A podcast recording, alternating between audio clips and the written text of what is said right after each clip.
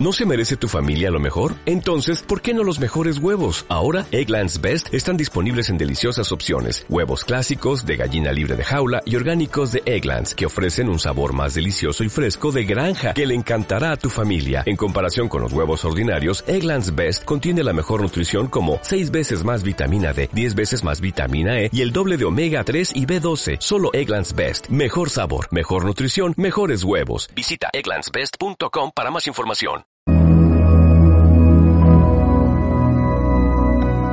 Dios te acepta con los errores. Él puede cambiarte. Pase lo que pase. Eres hijo de Dios y el Espíritu Santo está dándote testimonio. Aquí estoy mi muchachito.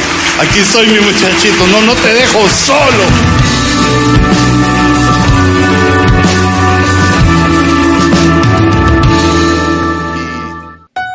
Dios te acepta con los errores. Él puede cambiarte. Pase lo que pase. Eres hijo de Dios y el Espíritu. Y darnos la palabra tan deseada, tan necesitada y acompañarnos en esta acción de gracias. Apóstol Sergio, estos son los hijos que Dios te ha dado aquí en Los Ángeles.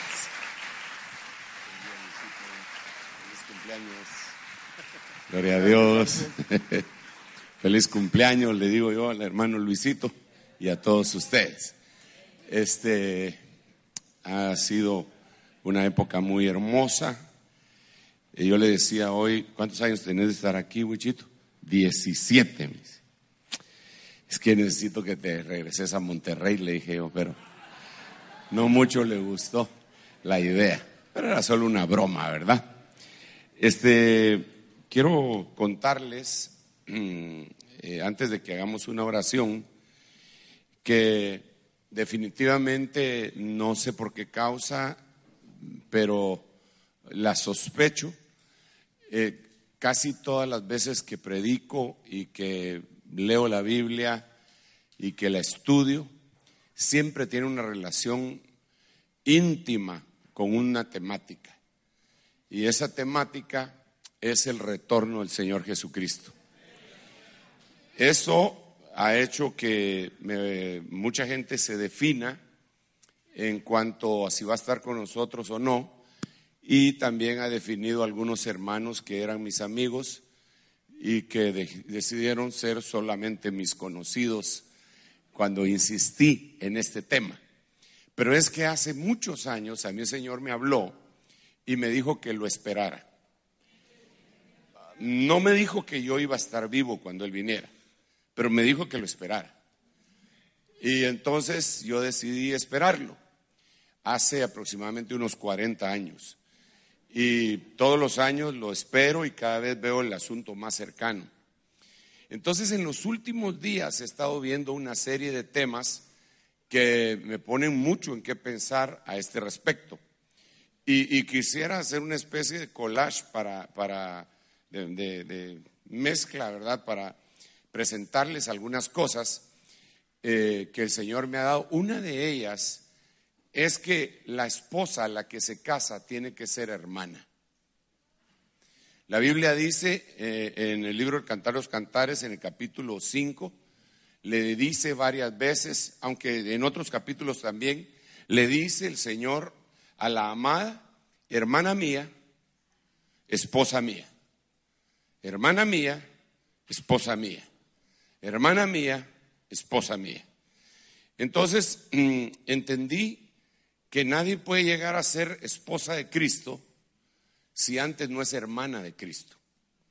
Ahora, esto es muy, tal vez lógico lo que estoy diciendo, pero cuando le metemos un poco el bisturí, nos damos cuenta que, que es impresionante, porque mire, pues, nosotros somos hermanos de Cristo, según el libro de Hebreos, en capítulo 2, Él no se avergüenza de llamarnos hermanos. Pero, pero también dice el Señor, los que son mis hermanos son los que hacen la voluntad de mi Padre.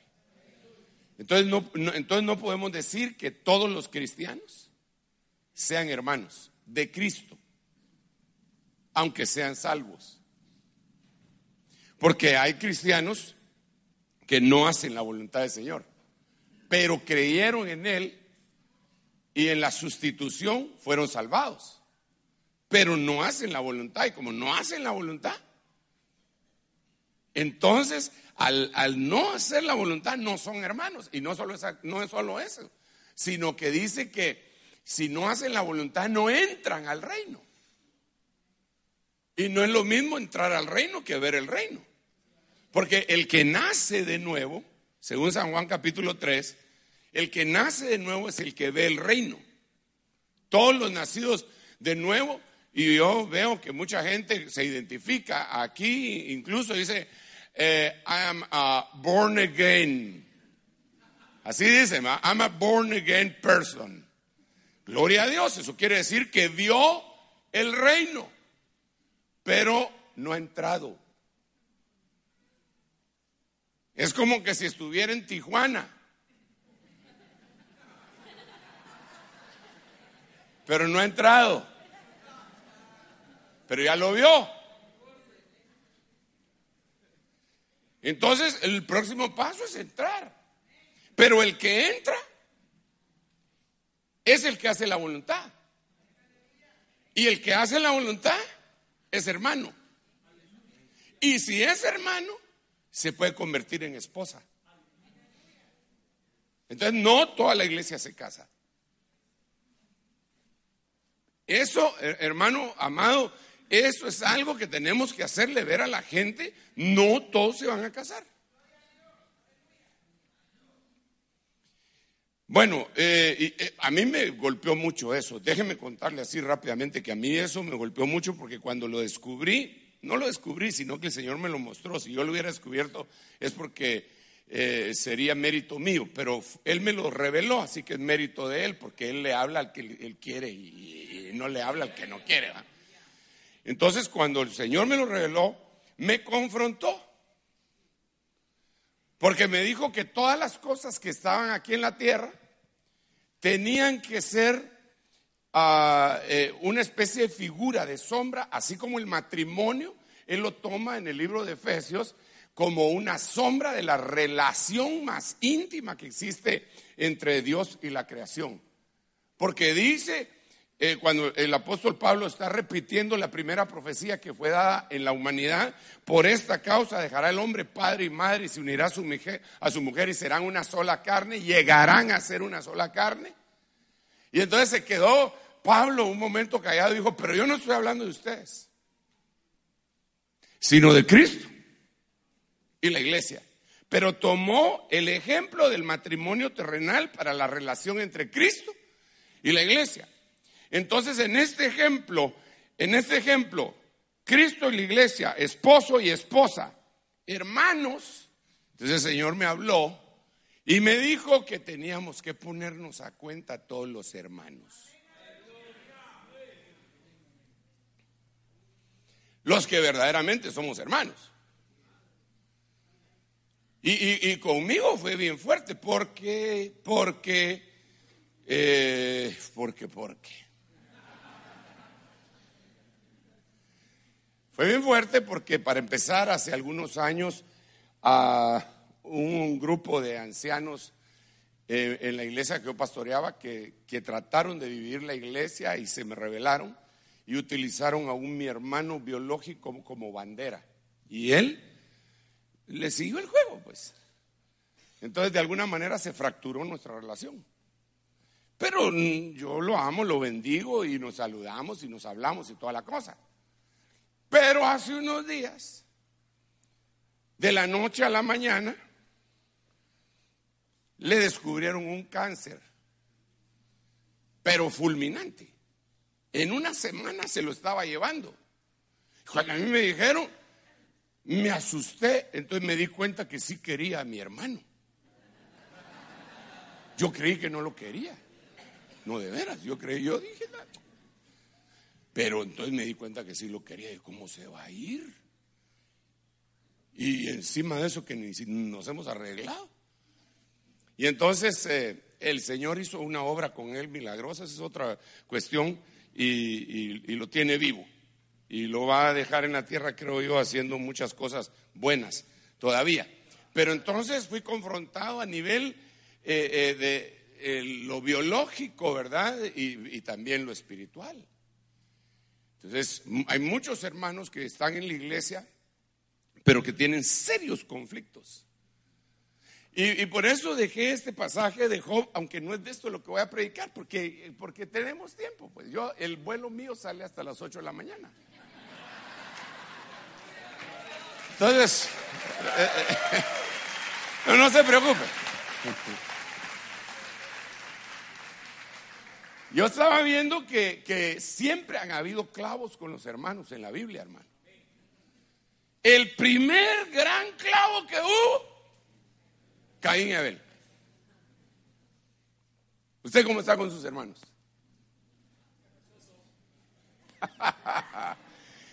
Después hubo otros clavos bien serios. Ahí apareció, eh, por ejemplo, eh, los hijos de Noé. Entre ellos hubo conflicto. Ellos sancionaron a Cam por la forma como él se había comportado con su papá. Y entonces surgió la maldición, ¿verdad? Eh, maldito sea Canaán, que era la descendencia de Cam, por lo que había hecho. Pero posteriormente usted ve que Jacob y Esaú se están peleando. Y es interesantísimo que Jacob y Esaú se están peleando y Esaú es el prototipo de los profanos, según la Biblia en el libro de Hebreos, y de todas maneras se, se reconcilian.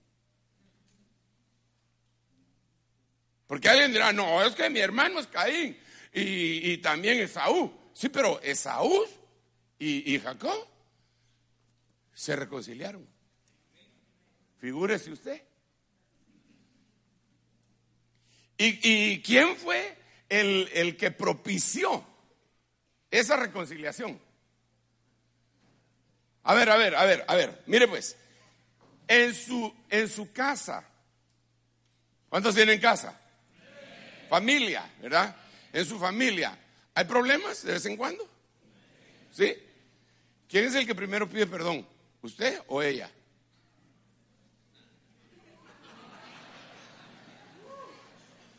No me venga con, no me venga, ah, depende quién, quién fue el que ofendió. No, porque eso es proverbial, hermano, que aunque sea ella la que ha ofendido o él el que ha ofendido, siempre hay una persona entre los dos que es el primero que pide perdón.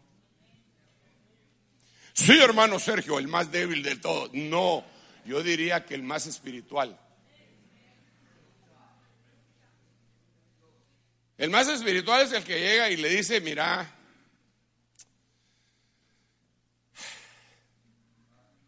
no puede ser que estemos así. Tenemos que componer esta situación.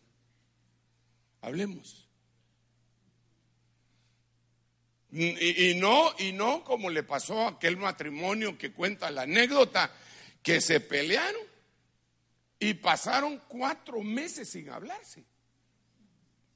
Eso no le parece extraño a muchos, pero él, él pasó cuatro meses sin hablarse y al fin la señora se acercó y le dijo, mira, ya no podemos seguir así, no podemos seguir enojados.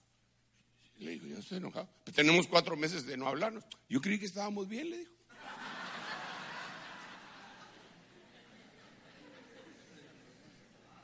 Entonces pregunto, pregunto, ¿en su casa quién es el que primero pide? Saca la bandera blanca. No quiere decir, ¿ah? Pero usted sabe quién es. Jacob fue el primero que sacó la bandera blanca. Pero ¿cómo la sacó? ¿Por qué la sacó?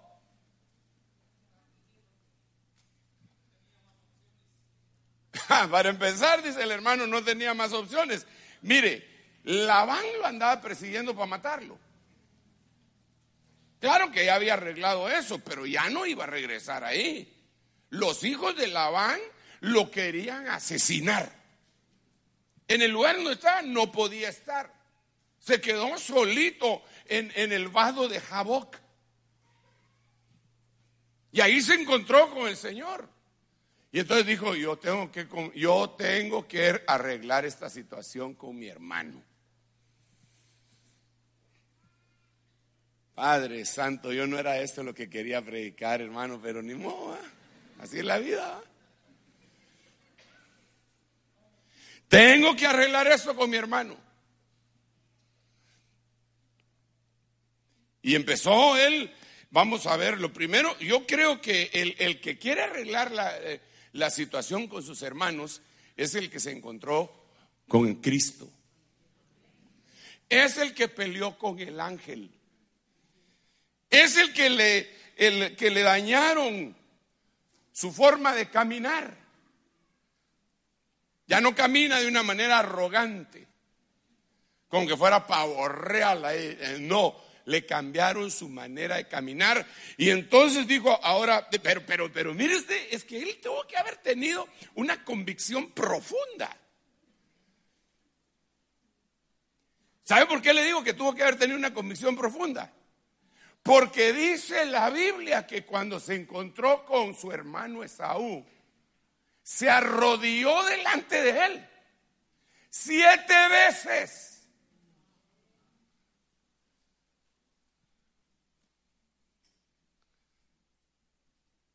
El otro venía a matarlo. Él ya le había enviado regalos. Y cuando, y cuando ya lo encuentra, empieza a caminar y se arrodilla y se levanta y se vuelve a y se postra siete veces. Ahora la pregunta del millón de dólares será, ¿será que como Jacob quería decir engañador, dicen algunos diccionarios, se lo estaba tonteando? ¿Ah? Entonces él tuvo que haber, él tuvo que haber aceptado alguna culpa. A ver, écheme una manita. A ver, arreglemos el, hogar a Jacob y a Saúl. Después se lo arreglamos a usted. Pero empecemos por Jacob y Saúl. ¿Cuál era el clavo entre ellos? A ver, eran hermanos, eran gemelos. ¿Cuál era el problema?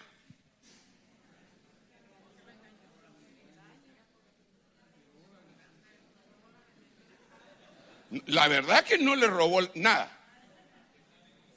No, no, no, no, no, no le robó. Eh, eh, realmente no le robó nada. Déjeme explicarle. La bendición le correspondía al primogénito. Y él había negociado la primogenitura. El otro voluntariamente se la vendió. Puso su huella digital, su firma, puso el iris así para eh, todo. Él no lo engañó. Pero entonces, entonces, ¿por qué, por qué esta actitud? Regresemos, pongámosle rewind.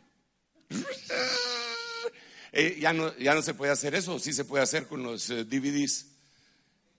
Porque con los eh, videos, sí, ¿verdad?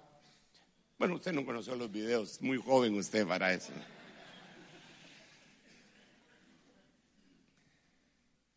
Y regresemos al momento. Lo llega a visitar alguien a su casa, a su casa suya de usted. O como dicen los hermanos mexicanos, esa tan bonita costumbre que tienen cuando le dicen que, lo visite uno en su casa, le dicen a uno, cuando usted llegue a su casa, pero se refieren a la de ellos, pero le dicen que es de uno. Yo me siento tan bien, hermano, cada vez que llego a México me dice, cuando venga por su casa, entonces yo pienso dentro de mí, le pediré los papeles. ¿ah? Pero, pero volvamos. Alguien lo llega a visitar. Y usted, eh, lo primero que le ofrece, gusta tomar una tacita de café. El otro, si es el profesor Girafales, le dice no será mucha molestia. Pero si es un chapín como yo, le dice pero con pan.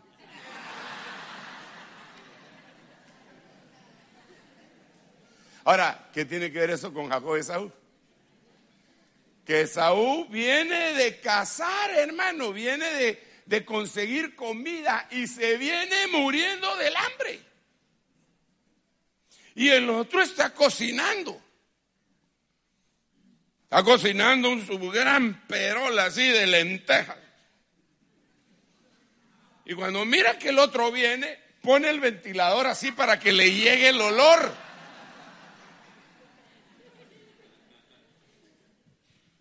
En ese momento él debería de haber dicho, cuando se acercó, hermano, ¿me puedes dar algo de comer? ¿Usted qué hubiera hecho? ¿Qué hubiera hecho?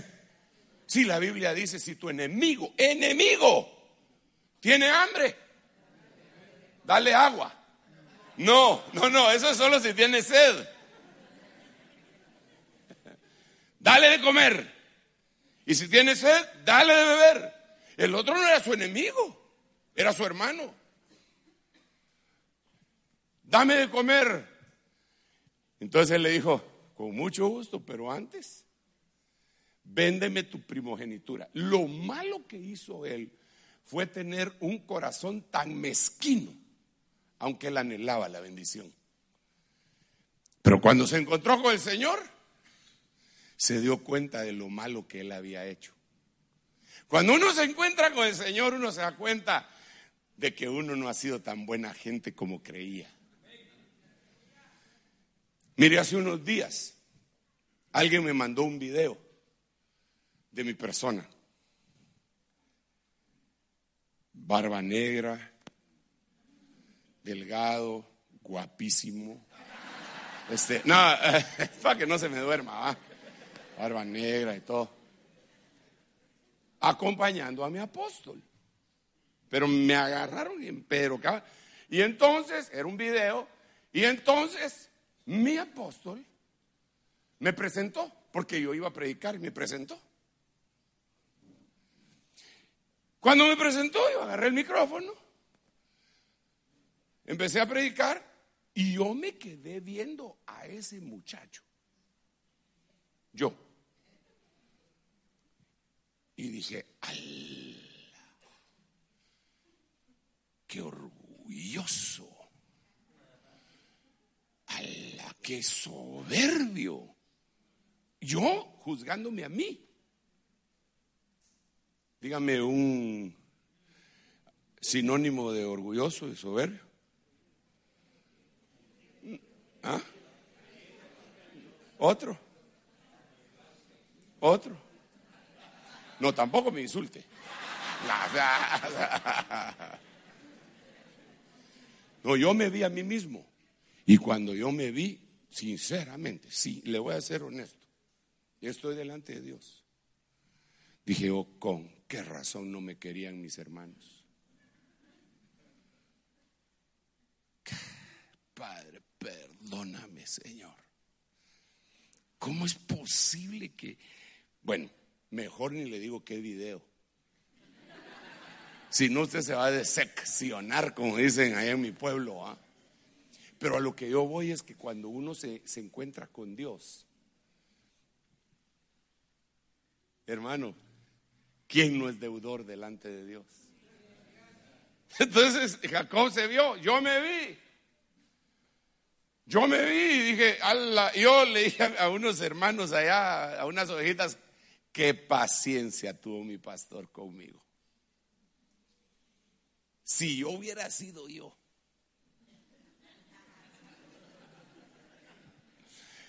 Yo le pregunto a los hermanos a veces, allá, y le hago esa pregunta a usted. ¿Cuántos tienen hijos?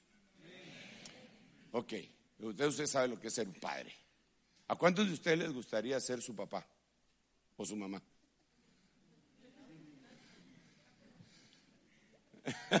Es decir, ¿a cuántos de ustedes le gustaría ser su propio papá? Así como usted se comporta con sus hijos, ¿le gustaría ser usted su propio papá?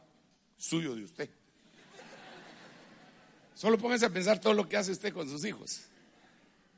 O lo que no hace. Bueno, pues así está yo. Entonces, cuando el Señor se nos presenta y, a nosotros se nos, se nos abre nuestro corazón y nuestros ojos internos y nos damos cuenta cómo hemos sido. Entonces podemos llegar y humillarnos delante de aquel que supuestamente era el que nos había ofendido. Sinceramente, ¿quién tenía la culpa de los dos? Yo digo que los dos, porque para bailar tango se necesitan dos. Pero, pero Esaú quería matarlo de los días después de la muerte de mi padre, este me lo he hecho.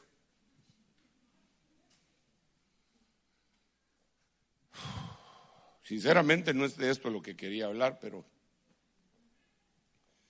pero Dios sabe quién tiene más necesidad y de qué tiene necesidad. ¿ah? A mí se me hace que algunos de ustedes necesitan reconsiderar a su familia. Y no estoy hablando de esposo, esposa. Ni estoy hablando de padres, hijos, hijos, padres. Estoy hablando entre hermanos. Porque hay, cuatro amores en la familia. Esposo, esposa.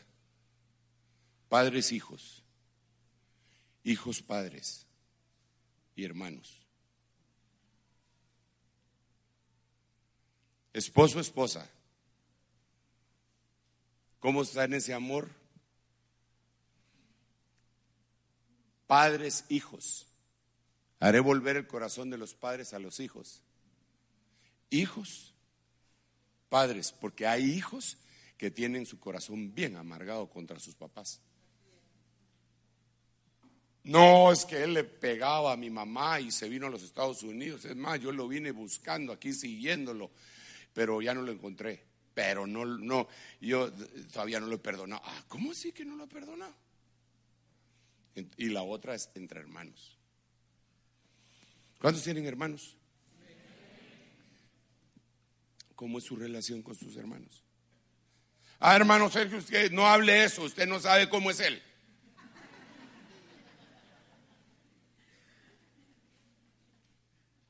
Es Mire, él era buena gente hasta que se casó. Ya echándole la culpa a la pobre señora. ¿ah? Pero volvamos a la, a la carga. Entonces vemos a, mire, mire, mire, mire, vemos a José. ¿Ya vio? José también problema con sus hermanos. Y él dijo, él llegó el momento que dijo, ya me olvidé de la casa de mi padre. Y al siguiente capítulo le aparecen sus hermanos. A ver si te olvidaste de la casa de tu padre y le aparecen aquellos, ni lo reconocieron. Entonces yo creo que para que nosotros nos preparemos en la venida del Señor, para la venida del Señor, tenemos que componer muchas cosas en nuestra vida. Y una de ellas es nuestra relación con nuestro prójimo. Y aquí tenemos que ser también moderados. Porque si a usted le toca pedir perdón, tiene que pedir perdón, pero si a usted le toca perdonar, tiene que perdonar. No confundamos el cebo con la manteca. No solo por decir perdonar, usted no va a llegar con alguien, perdóneme. ¿Por qué? Porque usted me ofendió. Porque es que esa, ese, ese es el concepto que tiene mucha gente, confunde los términos. Si a usted lo ofendieron, ¿por qué tiene que ir a pedir perdón? Si a usted lo ofendieron, ¿qué le toca hacer a usted? Pues perdonar. Y sin que le pidan perdón. Ya cuando le pidan perdón, entonces usted eh, dice, sí, yo gracias a Dios ya te había perdonado y de una vez te perdono, ya que se concrete esto. Usted no puede ir a buscar a esa persona para pedirle perdón si usted fue el ofendido, pero si usted ofendió, tiene que ir a pedir perdón. No hay que confundir los términos como algunos hermanos que le dicen a uno, eh, eh, eh, no seas envidioso. Y lo que le quieren decir es no seas egoísta. Confunden el egoísmo con la envidia. ¿Nunca se ha topado con hermanos que confunden eso? Yo sí. Bueno, entonces hoy el Señor te manda a decir que te arregles con tus hermanos. Qué mensaje más profundo. ¿ah?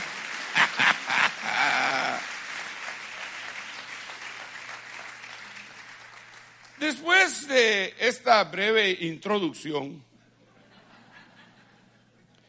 yo quiero hablar con ustedes los días del fin. Por cierto, ¿cuánto tiempo me llevé en la introducción? En el saludo. Pero, pero es que como por eso le digo que todo lo que he estado viendo, hermano, es respecto a la venida del Señor. ¿Cómo nos preparamos? ¿Cuáles son las señales? ¿Qué es lo que viene? ¿Qué hacemos de bueno, malo, regular? ¿Qué estamos dejando de hacer? Y entonces por eso me pongo a hablar de todas estas cuestiones. y por eso le dije que era una especie de collage, ¿verdad? Em, entonces, los días del fin. Ya no me dijeron cuánto tiempo me tardé en, en lo que hablé de los hermanos. 21. Excelente. Gracias, hermano. Fue el primer tiempo. Mire, pues, he entendido que los días del fin se dividen en estos tres días. Días de Elías, días de Noé y días de Lot. Hasta abajo le puse eh, cuáles son desde nuestra perspectiva escatológica. Los días de Elías, lo que tiene en verde, sería tiempo de dolores o principio de dolores. Los días de Noé vendrían a ser pre-tribulación. Los días de Lot vendrían a ser tribulación. Cada uno de estos días tiene señales, pero si usted se da cuenta, pusimos el arrebatamiento antes de los días de Noé. Ahora, ¿en qué me baso para decir esto? Ahorita le voy a poner los versículos, pero los que sí no le puse son los correspondientes a los últimos dos días porque no me voy a detener en ellos. Eh, de eso he estado hablando mucho también, pero los dos días esos sería Lucas 17, 26 al 30. Porque la venida del Hijo del Hombre será como en los días de Noé. Comían y bebían, se casaban y se daban en casamiento. Y aquí hubo un juicio con agua. En esta primera parte hubo un juicio con agua. Luego, los días de Lot. En los días de Lot, que quiere decir oculto y Noé quiere decir reposo, comían y bebían, compraban y vendían, plantaban y construían, y el juicio fue por fuego, y eso son tribulación. Hemos estado platicando con los hermanos muchísimo de esto, y yo les decía que los días de, Lot se miran tan cercanos pero, tan cercanos que el arrebatamiento yo pensaría que está a la vuelta de la esquina. Solo eh, por poner un ejemplo, el último de los días, el último en las señales de los días de Lot, que vendría a ser el final de la tribulación, dice que plantaban y construían. Y yo le decía a los hermanos que eso no puede constituirse en una señal por sí misma. No sé si me voy a entender. ¿Puede ser una señal comer y beber? Si la humanidad siempre ha comido y bebido. Puede ser una señal casarse y darse en casamiento. Si la humanidad siempre se ha casado y se ha dado en casamiento. Puede ser una señal comprar y vender. Si la humanidad siempre ha comprado y vendido. Puede ser una señal plantar y construir, si la humanidad siempre ha plantado y construido. Pero esas fueron las, seis, las ocho señales que el Señor puso. Entonces tiene que significar algo más. Pero no solo eso. Yo le decía a los hermanos, eh, estábamos platicando eh, incluso con hermano Luisito, y yo le decía que solo en el año, y creo que ayer lo mencioné allá donde hermano, decía, hermano Alvarito, allá en Moreno Valley, que solo en el, mire, solo en el año 2011 creo que fue y 2013, dos años, no el 12, solo 11 y 12, la, la, la China continental gastó más cemento de lo que gastó Estados Unidos en todo el siglo pasado. Ok, 100 años Mire, si no me cree, ¿quiénes tienen internet? Busque, busque ahí. La China, eh, bueno, China, Estados Unidos, Construcción, cemento, tal vez con esas cuatro palabras en el browser le sale la noticia. O no sé si alguien la tiene por ahí a mano ya. Si no, yo creo que yo tengo aquí.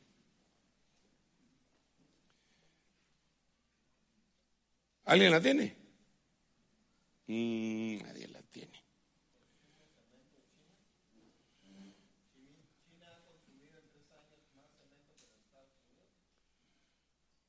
A ver, a ver. ¿Dónde encontraste esa noticia? Ah, espérame, espérame. ¿Ya vio que no me lo estoy cuenteando? Pero se la voy a poner ahí en la pantalla. Ah, no puedo. No puedo. Entonces leamos lo que dice el hermano. Póngale atención, yo no me lo estoy inventando. Plantaban y construían.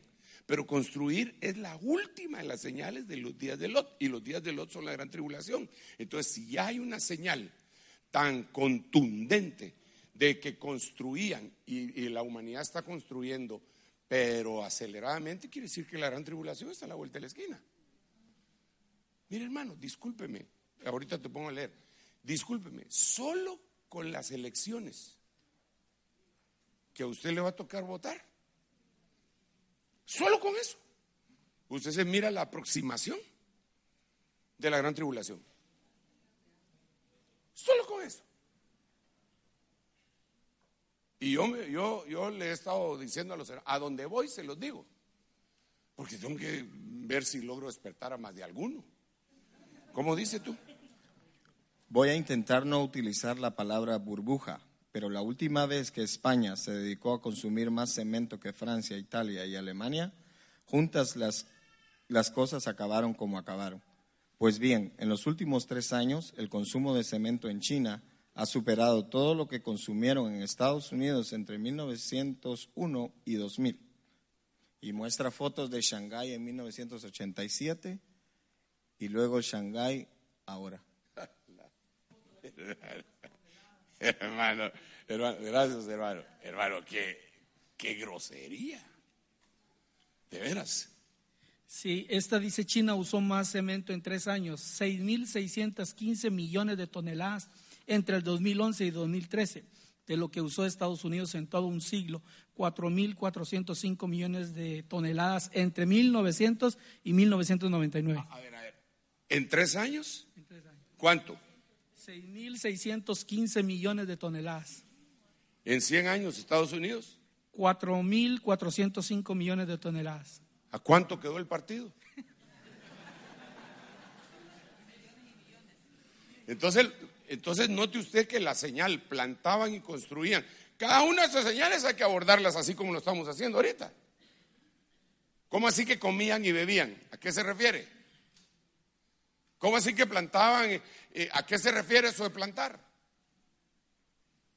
¿Cómo así que compraban y vendían? ¿A qué se refiere? ¿Cómo así que se casaban y se daban en casamiento? ¿A qué se refiere? ¿Cómo así que construían? Hermano, más de dos mil millones en tres años de lo que ellos, de lo que Estados Unidos hizo en, en 100. Ah, no, si eso no nos llama la atención, estamos en la calle. Y no solo China está construyendo, están construyendo los países árabes, está construyendo eh, Arabia Saudita, en Dubái, eh, está en una carrera que no es necesariamente armamentista. Va, pero, pero espéreme, pues, espéreme. A usted le toca este año votar. ¿Por quién va a votar? Yo no voy a hablar de política porque eh, mi mejor política es no hacer política.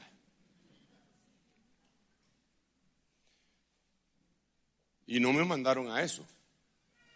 Pero sí tenemos que platicar. Yo, yo ya sé por quién usted no quiere votar.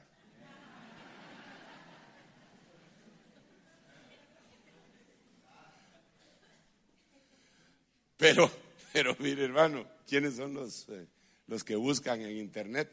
Búscate en el browser, busca, busca Busquen, por favor, en el browser una noticia que yo le leí también a los hermanos en Canadá y en todos lados donde voy. Se las leo para asustarlos.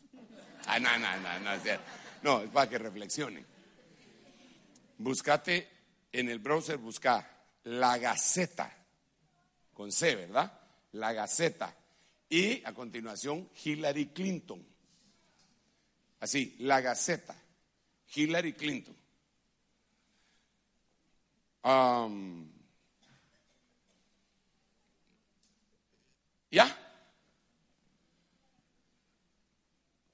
Ese es tu internet, hay que cambiarlo a claro, hermano.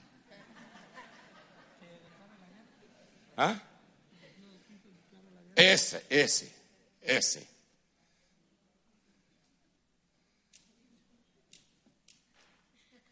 Está muy, muy lento ese. Esa es otra señal del fin.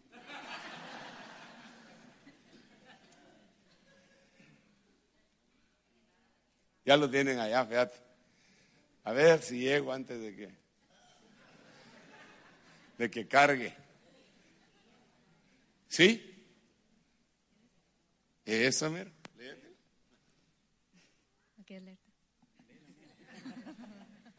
Lean, lean, no se peleen, no se peleen. Los, eh, pre- la precandidata demócrata a las elecciones de 2016 pone en cuestión la primera enmienda de la relación con las creencias religiosas. Permitime, permitime. Mire lo que dice. Los códigos culturales profundamente enraizados, las creencias religiosas. ¿Cuántos tienen creencias religiosas? Sí, hermanos, eh, le llaman de fe o religión, pero tenemos creencias religiosas. Y las fobias estructurales han de modificarse. Eso es lo que dice Hillary Clinton. Que los códigos religiosos tienen que modificarse. ¿Cómo? ¿Cómo? Oiga, los gobiernos deben emplear sus recursos coercitivos para, para redefinir los dogmas religiosos tradicionales. ¿Qué está diciendo? A ver, aterricemos la idea, pongámoslo en español, en chapín. Lo que está diciendo es, los gobiernos tienen que utilizar los tribunales, la policía, la Guardia Nacional y si es posible el ejército. Esos son los medios coercitivos para cambiar la manera de pensar religiosa que tienen las, las sociedades. ¿Por qué? Porque esto, dice ella, es lo que va en contra de los homosexuales.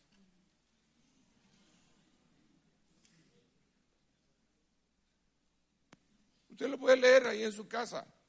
Pone la Gaceta, Hillary Clinton le declara la, la guerra a la religión y se va a dar cuenta de que de que Don Donald es la mitad de malo que la otra.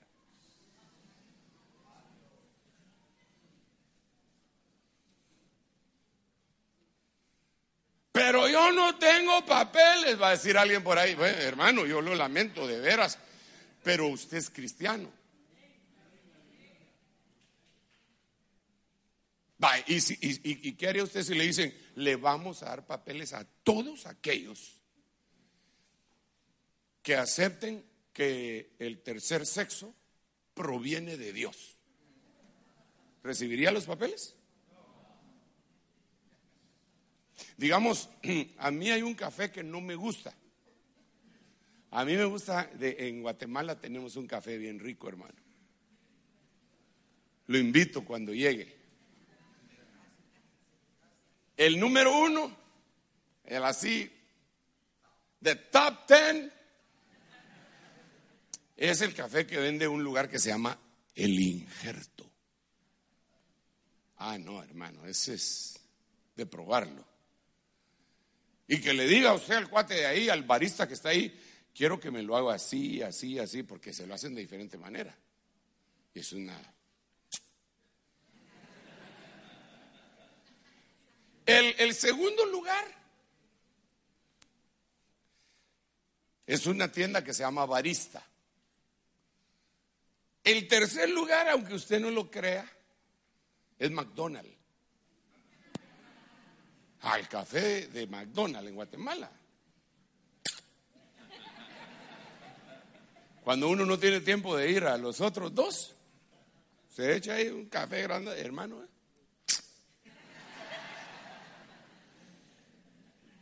Pero hay un café bien famoso que tiene una mujer con una cola así. Y los dueños de ellos dijeron, dijeron, no estamos interesados en negociar con ningún país que no quiera recibir a los gays. Ah, ¿no me cree? ¿Cuántos tienen Google? Pone ahí Starbucks y. Ah, ya dijimos nombre, ¿verdad? Pero. Starbucks y gays. Bueno, mejor sigamos acá, hermano, porque no hay modo que. Pero sí, buscalo y tal vez algún día lo encontramos. Ese es un movimiento terrible, hermano, por el amor de Dios. No lo debemos de dejar, y, yo insisto cada vez que hablo de esto, que nosotros no somos homofóbicos. Nosotros abrimos las puertas para que todo el mundo se convierta y sea libre. Pero tenemos que entender que el momento que estamos viviendo es un momento bien complicado y que probablemente nuestros, eh, los que nos van a seguir a nosotros, nuestros hermanos a los que les vamos a dejar la estafeta, si es que nosotros nos vamos antes por la vía de la muerte, les va a tocar batallar de una manera, pero temible. Y por eso los jóvenes que vienen no pueden ser jóvenes cobardes, ni jóvenes que les guste el mundo y que para ir a la iglesia les tengan que poner una discoteca con luces y humo. Tienen que ser jóvenes como Daniel, tienen que ser jóvenes como José, tienen que ser jóvenes como Timoteo, tienen que ser jóvenes valientes. Ese tipo de jóvenes tienen que ser, no jóvenes carnales, hermano. Sí, mire, las iglesias para atraer jóvenes, los mormones ponen cancha de básquetbol.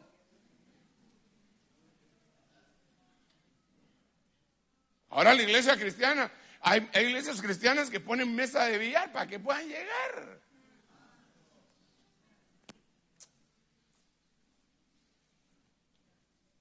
Mire, yo cuando llegué a Cristo ya, yo ya tenía, yo ya estaba casado y tenía mi hijo, eh, mi primer hijo ya lo tenía pero era bien joven yo, pero no participaba mucho con los jóvenes porque me parecían muy, eh, muy pequeñitos y yo ya era Pancho López.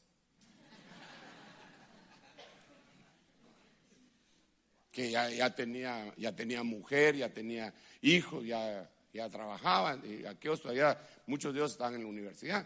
Pero cuando yo me juntaba un poquito con ellos, hermano, las costumbres de los jóvenes de, mi tiempo en, eh, en la iglesia, era, era ir a evangelizar, ese era su rollo.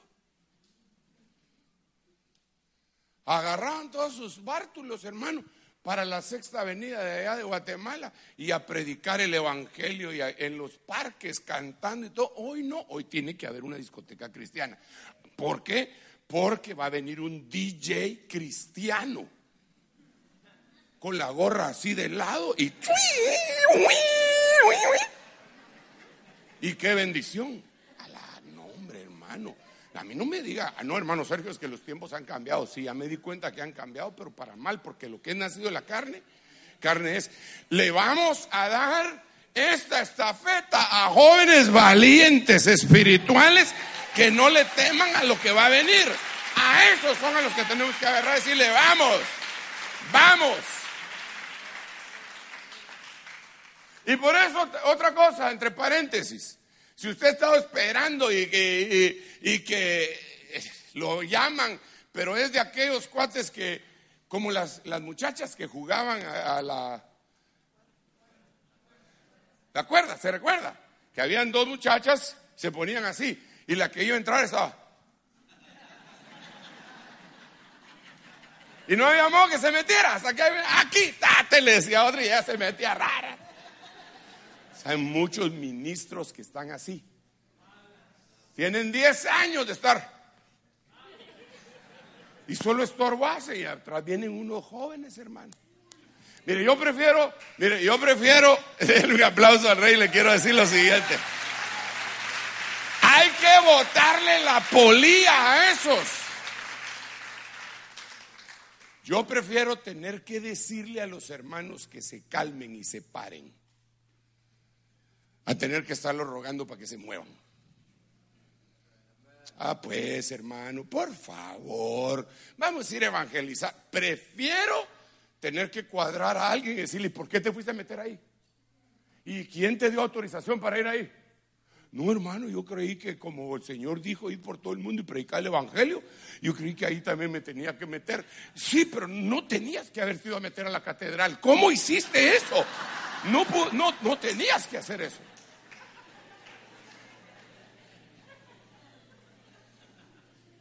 Prefiero cuadrar a alguien que tiene arranque y no a alguien que tenga arranque de macho viejo.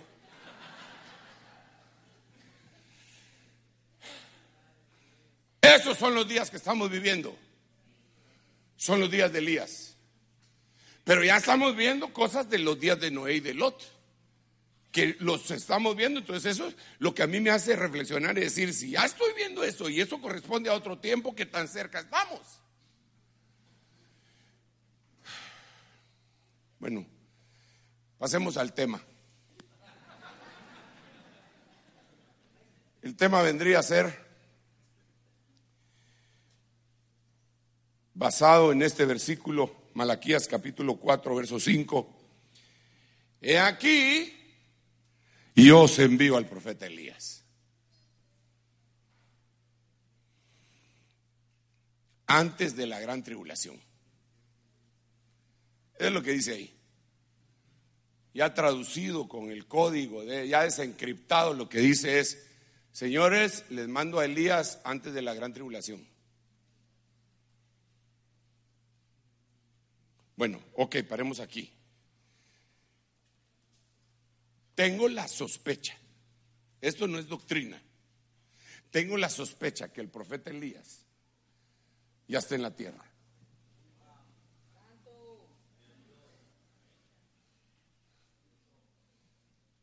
Y hay un espíritu del profeta Elías que envolvió a Juan el Bautista y está en acción. se está moviendo en muchos lugares. Una de las cosas de ese, de este profeta Elías, este, este hombre, ese hombre era valiente, hermano. Ese hombre se le ponía al brinco al mero rey.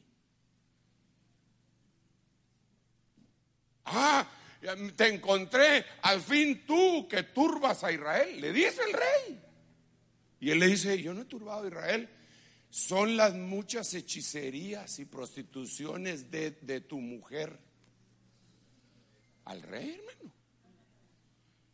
O sea que este, este, este siervo era valeroso, hermano. Y eso que le tuvo miedo a Jezabel, eso es otra cosa que tenemos que eh, conversar, pero eso será después y a saber a qué, cuándo. ¿Verdad? Porque la cosa se pone el color de hormiga. Pero hay otra situación. Elías traía un espíritu de arrepentimiento. Este es un tiempo de arrepentimiento, este es un tiempo de cambio de manera de pensar, este es un tiempo que tenemos que reflexionar. Y, hermano, yo sé que en algún momento nosotros nos vamos a encontrar con Elías en persona.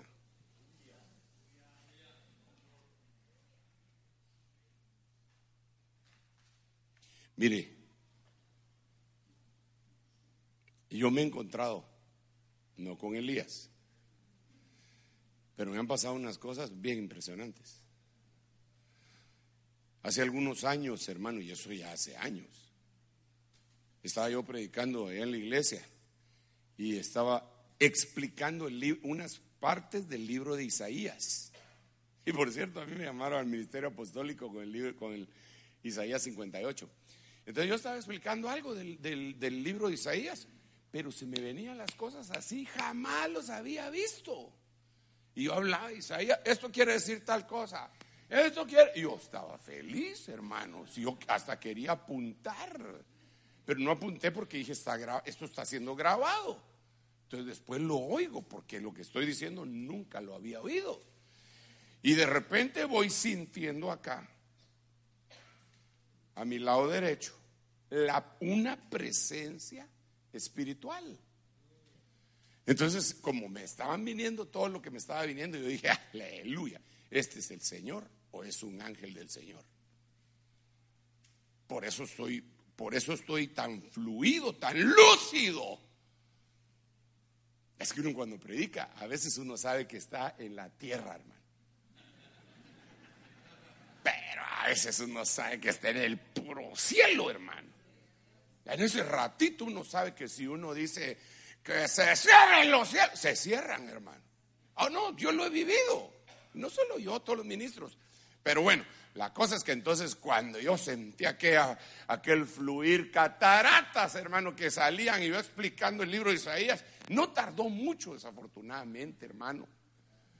Entonces yo dije, este es el Señor, o es un ángel del Señor. Me habló el personaje que está al lado mío, solo que era invisible, y me dijo, no soy el Señor, ni soy un ángel del Señor, yo soy Isaías, me dijo. Me quedé de una pieza, hermano. Ahí se terminó el mensaje.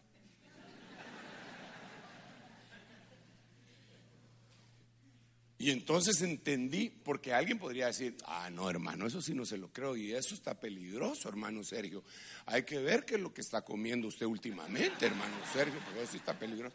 Sí, lo que estoy comiendo es la palabra del Señor, porque Hebreos capítulo 12 dice que nosotros no nos hemos acercado al monte Sinaí, sino que nos hemos acercado al monte Sión. Y empieza a describir muchas cosas, y dentro de ellas dice que nos hemos acercado a los espíritus de los justos, hechos ya perfectos. Entonces ese día que yo estaba predicando, el, espíritu de un justo vino y pum, pum, pum, empezó a hablar y yo empecé, oh, qué terrible fue eso. Ahora se imagina cuando aparezca Elías.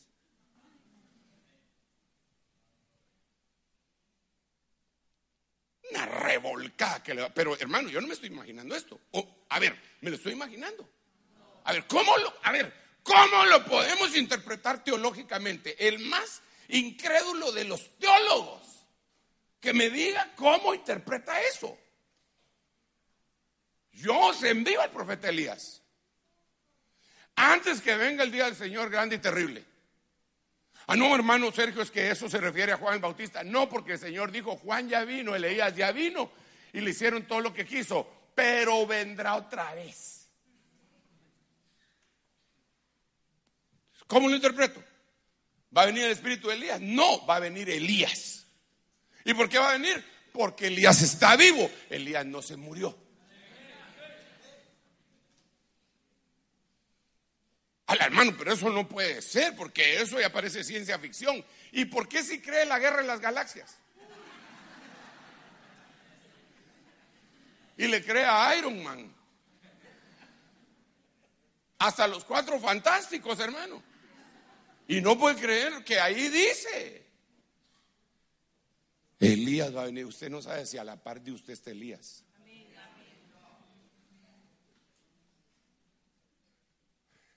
Y no dice la Biblia también que muchos sin saberlo hospedaron ángeles. Muchos sin saberlo se han encontrado con ángeles, hermano. Lo que pasa es que hemos reducido el Evangelio a un conjunto de normas, ritos y ceremonias y un montón de estatutos que dan las congregaciones y las misiones. Nuestra misión solo puede creer esto, esto y esto. Apóstoles ya no hay, profetas menos, pastores, quién sabe. Ay, hermano, si la Biblia es la Biblia, hombre. Ángeles.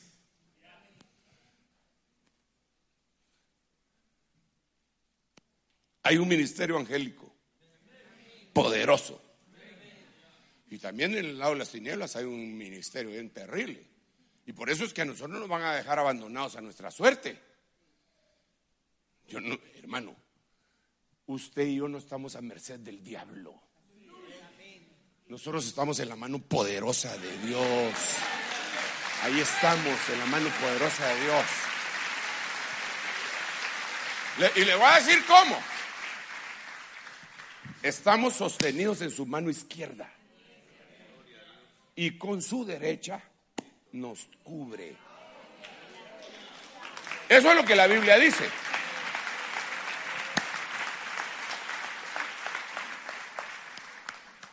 Por eso es que la mujer de Cantar de los Cantares dice que, que con su izquierda, perdón, con su derecha me abrace, que esté su mano izquierda debajo de mi cabeza, con su derecha me abrace así. O sea que usted no está abandonado, a, eh, hermano, usted no está abandonado a la política eh, eh, migratoria que, quiera tener cualquier personaje de aquí, ni de Obama, ni, ni de Osama, ni...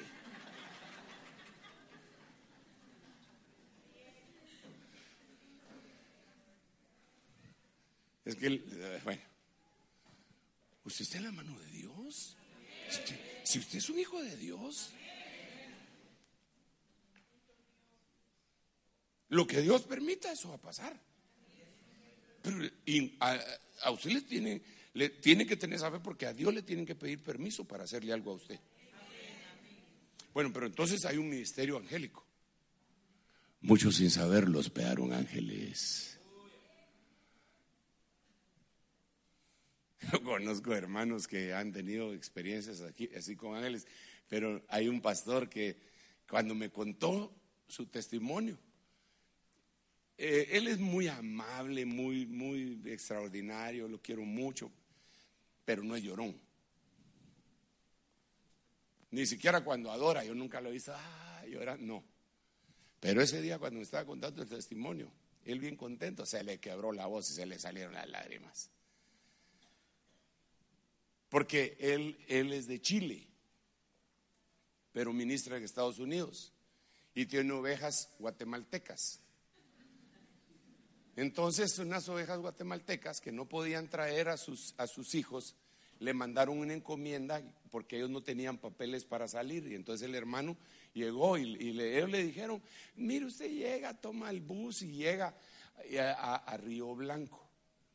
White River, le dicen ellos. De veras, así le dice, White River le dice. Entonces, él tomó, eh, alquiló un carro y se fue. Tanto que cuenta que se lo tonteaban porque decía, ya voy a llegar a Quesaltenango. No, dentro de poco va a llegar a Shela, le decían él. Pero es lo mismo, ¿ah? pero uno. Total que le agarró la noche y cuando iba a llegar a Río Blanco, y, eh, todavía le faltaba un buen trecho, pero ya estaba en carretera de tierra, le aparecieron dos policías de allá de Guatemala, que medían como 1,90. Ah, ¿qué quieres?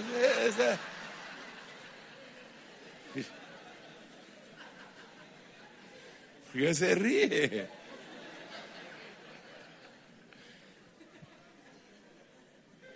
De veras, medían como 1,90 pero su uniforme era verde.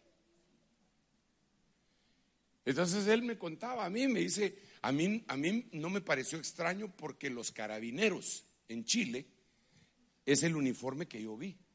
yo creí que así se vestían los de Guatemala. No, los de Guatemala son azules. Azules. No, no, esa no, ¿verdad? Y entonces le dijeron, ¿usted a dónde va? Voy a Río Blanco. No puede pasarle. ¿Pero por qué? Es muy peligroso. No puede. Y entonces, ¿qué hago? Ya de noche. Entonces le dijeron, mira hacia allá. Y se, dice él que miró una planicie con lucecitas. Sí, eso es San Marcos. Váyase ahí y duerme ahí. Eh, y le dio instrucciones y mañana hace el viaje. Y entonces se fue y ahí hizo, llamó por teléfono, se contó con unas personas y les contó. Y, entonces le dijeron, aquí nuestros policías no miden 1,90.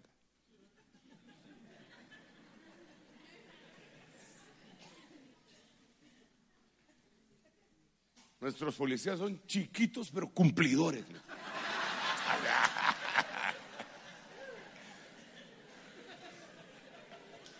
Aleluya. Y no se visten de verde. A usted alguien más lo, engañó, le dije. Bueno, durmió y al día siguiente subió y cuando llegó al punto donde los policías lo habían eh, detenido, él vio hacia donde le habían señalado que se miraba la planicie y la ciudad y no se podía ver porque había una gran montaña. Hasta entonces le cayó el 20 que se había relacionado con ángeles. Hermano, no puede ser que nosotros hayamos rebajado el Evangelio solo para hacerlo humano. Hay ministerio angélico, hay sueños, hay profecías, hay milagros, hay cosas poderosas, hay cosas que para la gente le parecen increíbles. Y dentro de ellos está Elías. Se fue hace como tres mil años. Y nos va a aparecer. Quizá algunos ya hasta se les apareció.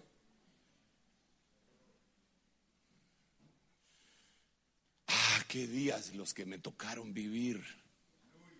Qué días. ¿Por qué no le tocaron vivir a, a mi apóstol?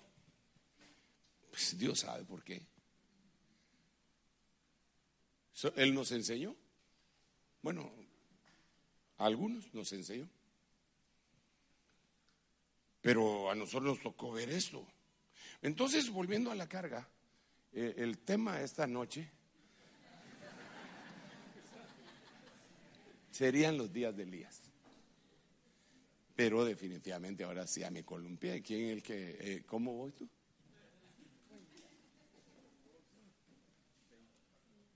Una hora. Ok. Mire pues, una hora. Y se hizo silencio en el cielo por media hora, dice, ¿verdad? ¿Cómo, eh, ¿Cómo fueron los días de Elías? Y miremos lo que está pasando ahorita para ver si de veras estamos en los días de Elías. Habían sequías.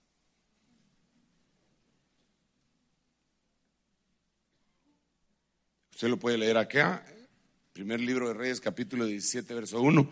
Entonces Elías Tisbita, que era de los moradores de Galaad, dijo a Acab, vive el Señor, Dios de Israel, delante de quien estoy, que ciertamente no habrá rocío, ni lluvia en estos años, sino por la palabra de mi boca. Le quiero contar lo siguiente, por si usted no sabe. Hay sequía.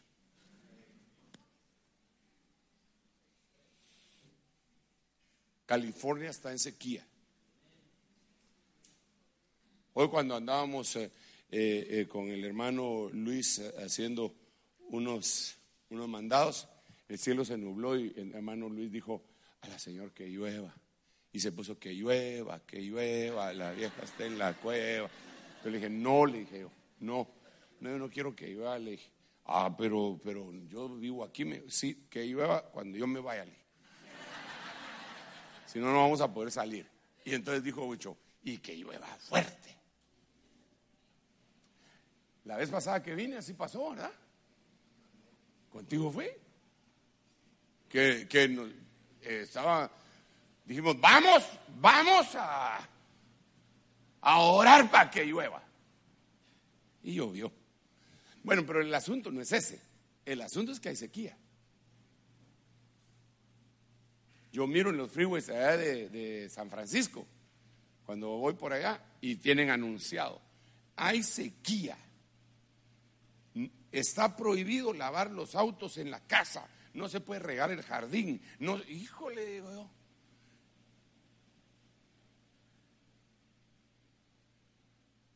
Y en los días del día había sequía. y, sobre la tierra hay una sequía terrible y se va a poner peor. Por eso aprovecho para tomar agua.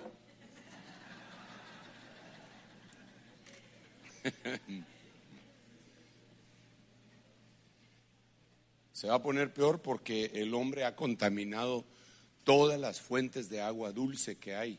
Quedan muy pocas fuentes de agua dulce.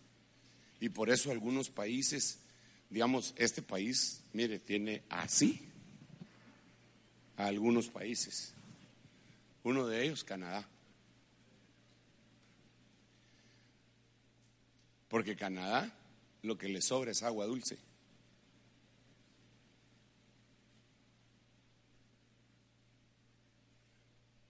Y lo tienen ahí nomás. ¿ah? Tienen muy buena relación, igual que con México.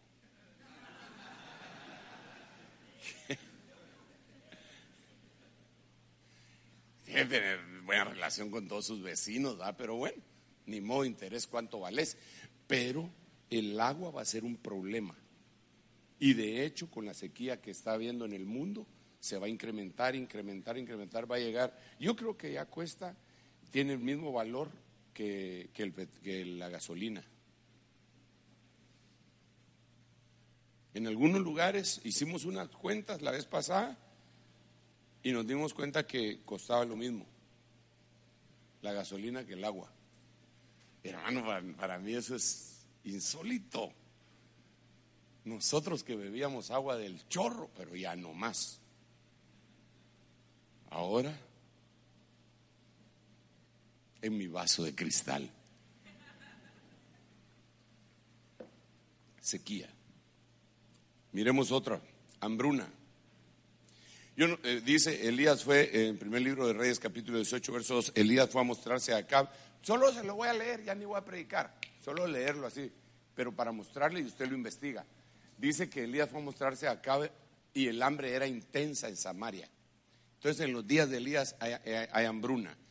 Según los datos de la FAO, 24 mil personas mueren, mueren no, no están hambrientas, mueren diariamente de hambre.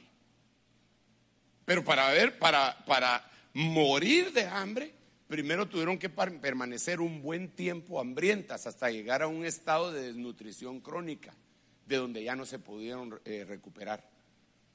Pero si 24 mil mueren diariamente de hambre, quiere decir que son millones, son 870 millones los que están padeciendo hambre.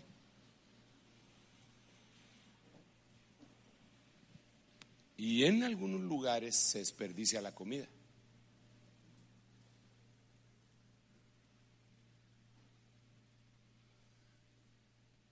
Déjeme contarle una historia. Y por eso, hermano, nosotros tenemos, mire, dentro de un ratito sí nos vamos a ir a comer, ¿va? Allá en el Lion. Ni siquiera tienen que pagar parqueo, solo se atraviesa ahí. Vamos a ir al Lion, pero óigame bien, en un ratito. Fíjese pues, esta situación eh, sucedió en Cuba. En Cuba hubo un, grupo de personas que quisieron salir y, Fidel Castro hace ratos les dijo que, que todos los que quisieran irse podían irse, que se tenían que inscribir. Entonces empezaron a inscribir. Cuando ya tenía los nombres, los publicó y dijo que eran unos traidores, que se querían ir de Cuba, desaprovechando aquel sistema extraordinario y prodigioso. Entonces toda la gente agarró huevos y fue, eran lo único que tenían para tirarle porque ya venían en un problema de, comida y tiraron huevos. Le eh, hicieron pedazos las casas, ahí va a tirarle huevos y tirarle huevos y tirarle huevos y ya llenaron. A partir de esa fecha hubo una escasez de huevos en Cuba hasta la fecha. Dos huevos por semana les dan en su, en su tarjeta esa de racionamiento. Y yo me enteré porque cuando yo fui por primera vez a Cuba, yo, yo cuando me di cuenta de la pobreza en la que estaban viviendo, a mí se me estrujó el corazón y no quería comer, pero ya como al tercer día yo iba con un hambre horrible, hermano, de veras. Y, y no, yo estaba en un hotel, y, pero, pero imagínense que lo que yo pedí ahí en el hotel, digamos, si yo pedí un bistec, se me venía a la mente que me había dicho el pastor que era lo que un médico ganaba en el mes. Lo que yo me iba a comer un bistec. Ahora se me quitaba el hambre, hermano, de veras. Entonces ese día sí dije, ah, Señor, pero yo no aguanto, Padre, tengo hambre. Solo unos chocolates que ponían en el hotel para cuando uno se acuesta, que le dejan, le pasan arreglando el cuarto y le dejan, eso, eso estaba comiendo. al día siguiente le dije, Señor, permite que tu siervo cuando llegue me pregunte si ya desayuné, Señor. Y yo no puedo mentir, Señor. Yo le voy a decir que no. Y hermano, así me recibió el hombre. ¿Ya desayunaste? No, hermano. Ah, y es que no desayuné porque como tenía tanta hambre y había un buffet, porque en el hotel era otra cosa. Entonces dije, yo, aquí me voy a meter una buena forrada. Pero entonces el hermano que me había llegado a traer le dije, venite, comes conmigo. No, no, no, me dijo, no, yo te invito, le dije. No, me dijo, yo no puedo entrar al hotel. ¿Pero por qué? Pues soy cubano. ¿Cómo así que no puedes entrar? Para mí era inverosímil. ¿Cómo sé? Pero si yo te estoy invitando, no puedo, hermano. ¿Sabe qué? Lo voy a esperar afuera. Ah, no, le dije. Vamos, no, le dije. Entonces fue cuando oré, Señor, que tu siervo me pregunte. Y entonces cuando llegué, él me dijo, ¿ya, ya desayunaste? No, le. ¿Quieres un par de huevitos? Oh, sí. Estrellados con la yema tierna, un poco de chirmolito, frijoles, crema, platanitos fritos, pan francés y dulce. No mucho porque estoy a dieta, le dije, pero... Hermano, ah, comí tan rico ese día. Así que me voy a comer dentro de un ratito. Y cuando ya iba para, para afuera, me enteré que dos huevos les daban a la semana. No me recuerdo si era por familia, de cuántos, eh, de eso no me recuerdo, no, no, le mentiría. Ah, la hermano, yo quería, yo, yo me sentía tan mal. Pero lo que le estoy tratando de decir es, desperdiciaron la comida, le tiraron huevos y hay escasez de huevos. Ok, ¿por qué le digo eso? Tenés Google por ahí.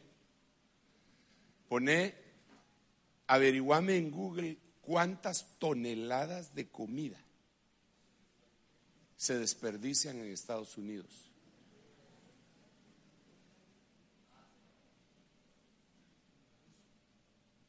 Impresionante, hermano. Entonces el que conmigo no recoge desparrama.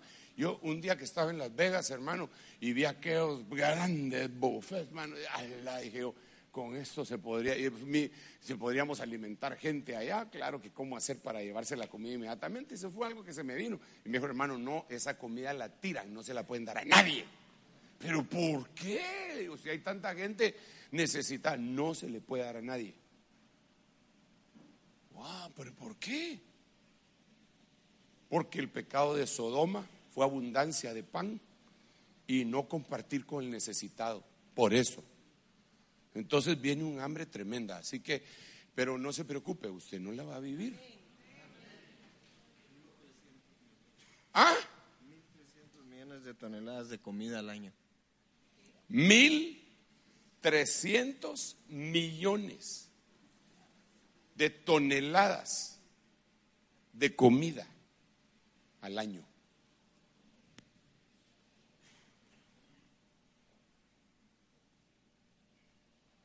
Tremendo, ¿ah? Terrible. Y por eso le conté lo de Cuba. Entonces, yo le quiero recomendar una cosa. Yo le dije que no iba a predicar, solo voy a leer. Ahorita sí, solo voy a leer. Pero, pero mire, solo le quiero decir esto. De veras que solo tengo que leer ya. Eh, Sí, porque ya estoy viendo la hora. Eh, hermano, debemos de irnos de esta tierra. El mundo no lo vamos a arreglar nosotros. Lo lamento mucho. Si a usted le han predicado eso en algún otro lugar, están equivocados. Nosotros no podemos arreglar a veces ni nuestra casa, mucho menos el mundo. El que lo va a arreglar es Dios pero nosotros vamos a recibir un espíritu de gracia. Así, eh, rápidamente, vamos a ver, va a haber destrucción y restauración familiar en esos días, días de Elías. ¿En qué me baso? En Malaquías 4:6. Él hará volver el corazón de los padres hacia los hijos y el corazón de los hijos hacia los padres. No sea que venga yo y era la tierra con maldición, lo que le hablé de los hermanos y de los esposos falsos profetas Van a haber falsos profetas. Porque en los días de Elías habían falsos profetas. Ahora pues, Carmelo, primer libro de Reyes 18 y 19, junto con los con 450 profetas de Baal y 400 profetas de la Ashera que comen a la mesa de Jezabel. Van a haber falsos profetas. Ese es otro tema. Y tendríamos que enfocarnos solo cómo se reconocen a los falsos profetas. Va a, ser, va a haber una cómo se reparó el altar. Va a haber sucesión ministerial. Óigame, sucesión ministerial. Sucesión ministerial. Nosotros los ministros ya medio camagües, por no decir viejones, vamos a tener que empezar a buscar a quien le trasladamos la estafeta para que se desarrollen los ministros. Por eso, eh, bueno, ya no, ya no puedo seguir predicando, solo leo, ¿verdad? Eh, aquí está. Y a Jehú, hijo de Nimsi, ungirás por rey sobre Israel, y a Eliseo, hijo de Zafat, de Abel Meolá, ungirás por profeta en, tu lugar. También va a haber provisión sobrenatural. Estos son los días de la provisión sobrenatural. Primer libro de Reyes 17:6. Y los cuervos le traían pan y carne por la mañana y pan y carne al atardecer y bebía del arroyo. Mire, pues, por haberme tenido tanto, hermano, ahora voy a mil por hora. Pero la otra cosa que va a haber es un cambio de dieta. Cambio de dieta cambio de dieta. Yo sé que muchos de ustedes están a dieta, pero para adelgazar esto no es así. Ese es un cambio de dieta que lo puede ver usted en tres versículos. El primero sería acá 17.6 de Primera de Reyes, los cuervos le traían pan y carne, lo que acabamos de leer. Entonces comía pan y carne y agua. Segundo, ese es el atrio. El lugar santo es eh, no se acabará la harina en la tinaja ni se agotará el aceite en la vasija. Entonces se cambia de carne y pan que, y que le daban los cuervos y ahora es la viuda que le da harina milagrosa y aceite milagroso. Y el lugar santísimo eh, tiene que ser primer libro de Reyes 19.8. Se levantó pues, comió y bebió. Y con la fuerza que ha comida caminó 40 días y 40 noches hasta Oreb, el monte de Dios atrio, lugar santo y lugar santísimo, cambio de dieta. Va a haber una pelea contra lo profético y ya lo hay. Pues sucedió que cuando Jezabel destruyó a los profetas del Señor, Abdías tomó a 100 profetas y los escondió de 50 en 50 en una cueva y los sustentó con pan y agua. Esto nos habla de la pelea que hay en este momento contra lo profético. Ahí hay mucho que hablar. Matriarcado de Jezabel. Ciertamente no, mire, solo me, pica la lengua por decirle algo del matriarcado, hermano, pero me voy a aguantar. Ciertamente no hubo ninguno como acá que se vendiera para hacer lo malo ante los ojos del Señor, porque Jezabel, su mujer, lo había incitado. El mundo ha cambiado, absolutamente estamos de acuerdo. El mundo en política giró a la izquierda se volvió comunista en algunos lados y socialista, hasta en los más derechistas. Pero por otro lado, el mundo que era machista se convirtió en feminista. Las leyes ahora protegen primero a los niños, segundo a la mujer, tercero a las mascotas y, y por último a los hombres. De veras, de veras. Así está. Pero ahí hay mucha tela que cortar. Y ahí hay que hablar tanto, hermano, pero se lo dejo de deber. Y por último, día de Elías, arrebatamiento. Y aconteció que mientras ellos iban andando y hablando, de aquí apareció un carro de fuego y caballos de fuego que separó a los dos. Y Elías subió al cielo en un torbellino. Días Elías son estos. Ese himno no sé si ya lo podemos cantar. Si ya perdonamos. Días de Elías son estos. Declaran palabra de Dios. Eh, llegáronse los tiempos Cumpliéronse los días de aquellas profecías que el Señor habló. ¿Cuántos cantaron ese himno alguna vez en su vida? Llegáronse los tiempos, cumpliéronse los días de aquellas profecías que el Señor habló.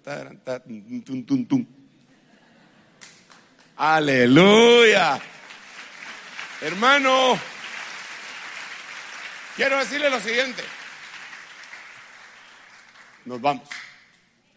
¿Cuándo? Yo no sé.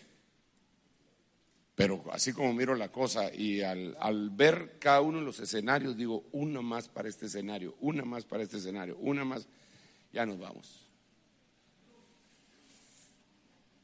El Señor me abrió, me abrió las puertas para ir estos, en estos días a Israel y estoy con una expectativa de qué voy a ir a ver, porque ese es otro escenario.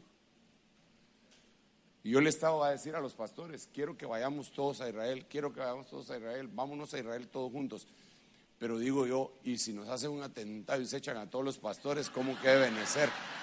Entonces mejor no, mejor voy yo solito. Y los mando de puchito en puchito. Vamos a orar. Yo solo le traigo este anuncio. Varios anuncios. Uno, se tiene que reconciliar. Porque sin paz y sin santidad nadie lo verá. Estamos viviendo los días más gloriosos. Hay que buscar a Dios. Que el Señor nos ayude. Póngase de pie y déjeme bendecirlo en el nombre de Jesús. Perdóneme que me haya tardado. Le ruego, por favor, su comprensión. Pero te quería hablarle de tanto, hermano, que que por eso es que a veces uno no es tan específico, pero que el Espíritu Santo nos ayude.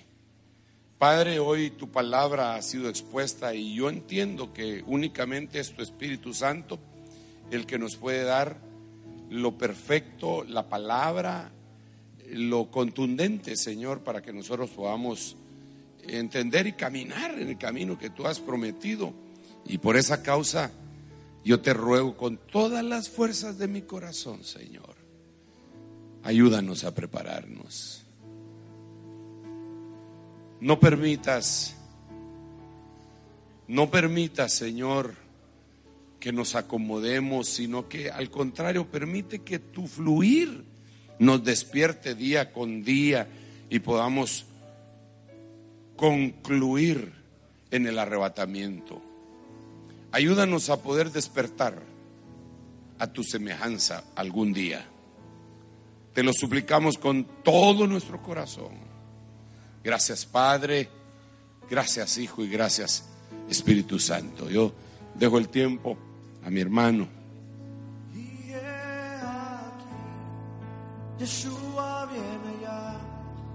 Brillando como el sol, en el cielo lo verás declara hoy el año del Señor. Desde Sion llegó la salvación. Dile, he aquí, Yeshua viene ya, brillando con